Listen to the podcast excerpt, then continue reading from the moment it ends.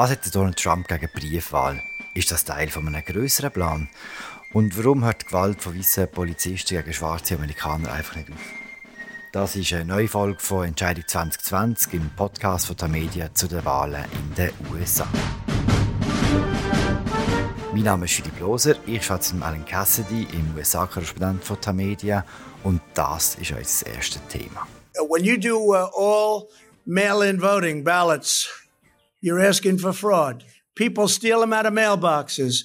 People print them and then they sign them and they give them in. And the people don't even know where they're double counted. People take them away. They force people to vote. They harvest. You know what harvesting is? They take many, many ballots and they put them all together and then they just dump them and nobody has any idea whether they're crooked or not. Donald Trump gehört, einmal mehr.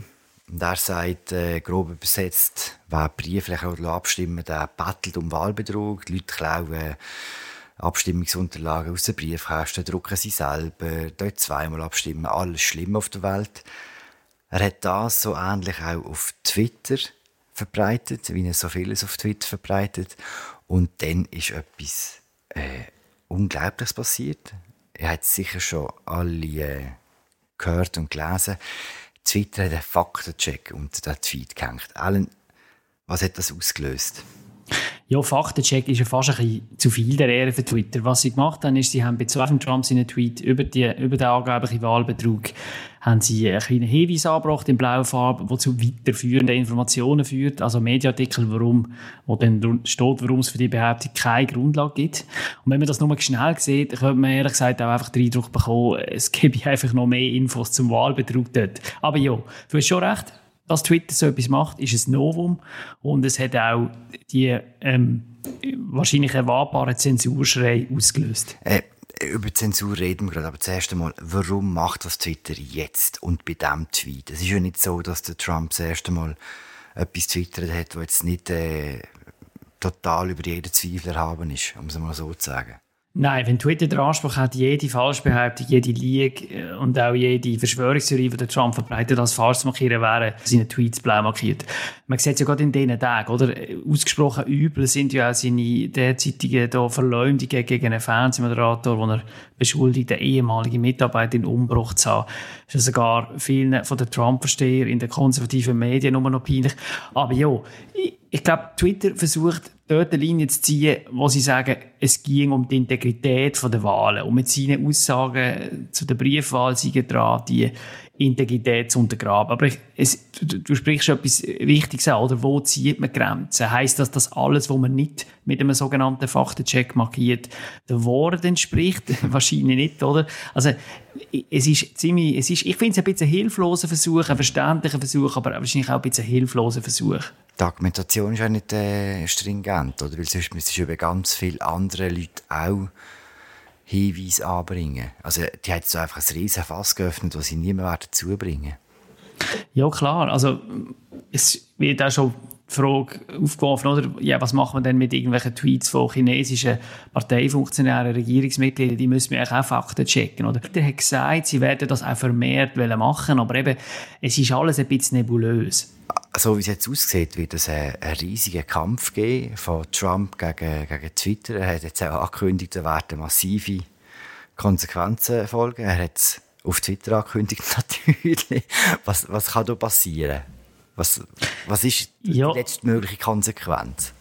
Man muss sehen, also die Konservativen, die klagen schon länger über angebliche Zensur von der sogenannte linke Silicon Valley Medienunternehmen und sie kommen mit immer mit dem First Amendment, also dem Verfassungsschutz zur Meinungsäußerungsfreiheit, wo eingeschränkt werden. Ich glaube, wirklich passieren kann nicht viel, oder? Und ich glaube auch, aber die ganze Aktion von Twitter kommt dem Trump in dem Sinn gelegen, weil er das einfach in eine Reihe stellt in seinen Kampf gegen die Medien im Allgemeinen. Oder er hat ja schon recht erfolgreich alle Faktenchecks von traditionellen Medienhäusern ins Leere laufen lassen. Oder? Es, es tut ja niemand mehr reagieren, wenn irgendwann vier Pinocchios verteilt werden. Und ich glaube, das Gleiche wird er auch mit Twitter machen. Und er fängt früh an und er macht das ähm, mit brachial wie immer. Hm. Gehen wir kurz weg von Twitter und zurück zum Anfangspunkt. Warum tut Trump so auf dieser Briefwahl umhacken? Was steckt da dahinter? Seine Angst ist einfach, dass er verliert die Wahl, oder? Und es ist so, man muss zwei Sachen sagen. Es ist tatsächlich so, dass eine ganz rasche Umstellung auf Briefwahl, wie sie jetzt viele Bundesstaaten wegen der Pandemie machen, in kürzester Zeit, das ist nicht einfach aus logistischen Gründen. Die Wahlen sind in den USA Sache von den Bundesstaaten und auch von den Lokalbehörden, die quasi ein bisschen auf sich, auf sich selber gestellt sind. Und das ist wirklich nicht so einfach, einfach mit dem Versand, mit dem Druck, mit der Zustellung, mit der Überprüfung. Äh, man hat auch nicht wirklich ähm, so eine lange jährige etablierte Praxis, wie zum Beispiel mehr in der Schweiz, was Auszählung von, von brieflichen Stimmen betrifft, etc. Also es wird da schon ähm, in dem Sinne ein paar, es gibt da Fragezeichen, oder? Also Aber hat, es hat also natürlich... Trump recht in dem Fall? Nein, weil es gibt keine, es gibt all das, was man nach Wahlbetrug behauptet, gibt es nicht. Also man hat schon heute mindestens fünf Bundesstaaten, die komplett auf Briefwahl umgestellt haben. Und dort gibt es so gut wie keine äh, Vorfälle von Wahlbetrug. Oder? Also wie übrigens in der Schweiz auch nicht. Das ist jetzt eigentlich etwas, äh, wo, ja, wo man weiß. Jetzt, ich glaube, man muss seine Behauptungen, die kann man nur in dem Kontext sehen von dem, was er und auch die Republikaner jetzt schon länger machen. Sie versuchen, die Wahlbeteiligung möglichst zu drücken, die Spielregeln möglichst so zu setzen, dass sie glauben, dass es ihnen nützt. Und dazu gehört offenbar, dass sie aus welchen Gründen auch immer, es gibt auch für das nicht wirklich einen Beweis, aber sie glauben offenbar, dass es in ihrem Interesse ist, dass ähm, nicht zu viele Leute gehen Briefe abstimmen. Aber vielleicht auch darum mal schnell zur Einschränkung. Es gibt viele Bundesstaaten, die republikanisch regiert sind, die auch Briefwahl haben. Es ist jetzt nicht so, dass das ein total demokratisches Projekt wäre, oder so wie der Trump tut, oder? Also, also aber, es ähm, sind zwei Sachen. Das eine ist, er hat Angst, er würde eher verlieren, wegen der Briefwahl. Und er tut jetzt mit dem, was er hier äh, vor sich gibt, schon wie rechtfertigen, falls er dann tatsächlich verliert. Dass es mit, mit Genau, ich glaube, nicht unbedingt Angst, dass er der Briefwahl verliert, das habe ich nicht sagen, sondern dass er verliert. Und das Umgehacke und die Ablenkung der Briefwahl, das wird leider wird das eines der Argumente sein, die er wird bringen im Fall jetzt oder von einer Niederlage. Wir setzen doch sehr viel voraus, aber warum jetzt die Niederlage wahrscheinlich dann nicht legitim, warum das Ergebnis nicht legitim sei, warum beschissen worden sei. Er hätte das alles schon vier Jahre auch schon gemacht, aber jetzt ist er Präsident, es ist alles, hat noch viel mehr Gewicht. Und ja, es ist in dem Sinne alles noch problematischer. Mm, in dem schwingt etwas recht äh, Dystopisches mit, oder? Wenn es gesetzter Fall, der Trump würde tatsächlich gegen Biden verlieren, was ja überhaupt nicht gesagt ist, aber falls er würde verlieren und dann seine Abwahl nicht würde akzeptieren, was würde denn passieren? Ja, also, man muss schon sehen, es ist lustig, am Anfang, also als ich da angekommen ist das ein Szenario gesehen, oder, wo einfach so ein bisschen verstörte Linke diskutiert haben. Und inzwischen muss man sagen, ist das durchaus leider, muss man das ernst nehmen, dass die Wahl am 3. November oder am Tag darauf nicht entschieden sein wird in dem sondern dass zumindest von seiner äh, da alle so eine Art Desinformation und Delegitimierungskampagne wird anfangen. Und allein schon, dass wir über das als realistisches Szenario reden, ist schon erschütternd. Das muss man auch mal festhalten. Das ist etwas von dem, was sich so verschoben hat in den letzten vier Jahren. Dass man das einfach so tut, als wäre das normal, dass man darüber redet, dass der Präsident vielleicht den Wahlausgang nicht akzeptiert. So, das zu dem, oder? Und was denn passiert, ist aber wirklich völlig unklar. Man hat jetzt einfach die Situation, dass man einen Präsidenten hat, der während Monaten über eine Schiss von der Wahlen schimpft, Zweifel streut und eine Regierungspartei, muss man auch sagen, oder? Seine Partei, die das zulässt, die ihm öffentlich nicht widerspricht. Das ist eine neuartige Situation. Man ist so, die Situation hat man einfach noch nie gehabt. Und, ähm, wie sich das ausspielen wird, ist, das ist offen und ich finde auch ein bisschen unheimlich. Mm, am Schluss kann er das ja nur, er kann das nicht allein machen. Am Schluss kann er das nur durchziehen, falls es so weit kommt, wenn seine Partei da mitmacht, oder?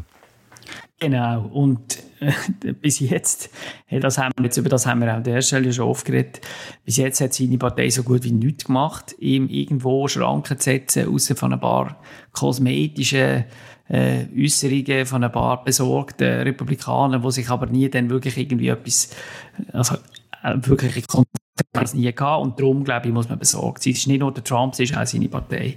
Ja, das sind eh täuschte Aussichten. Und äh, täuschte ist auch unser zweites Thema. Auch ein Einspiel dazu. Being black in America should not be a death sentence. For five minutes, we watched as a white officer pressed his knee into the neck of a black man. For five minutes. When you hear someone calling for help, you are supposed to help. This officer failed in the most basic human sense. Das ist der Jacob Frey, Frey gewesen, der, Major of Minneapolis, alles schwierige Wörter. Und er hat gesagt, äh, dass Schwarze in Amerika kein Todesurteil darf sein dass man für fünf lange Minuten zugeschaut hat, wie ein weißer Polizist einen schwarzen Mitbürger mit äh, seinem Knie am Boden gedrückt hat.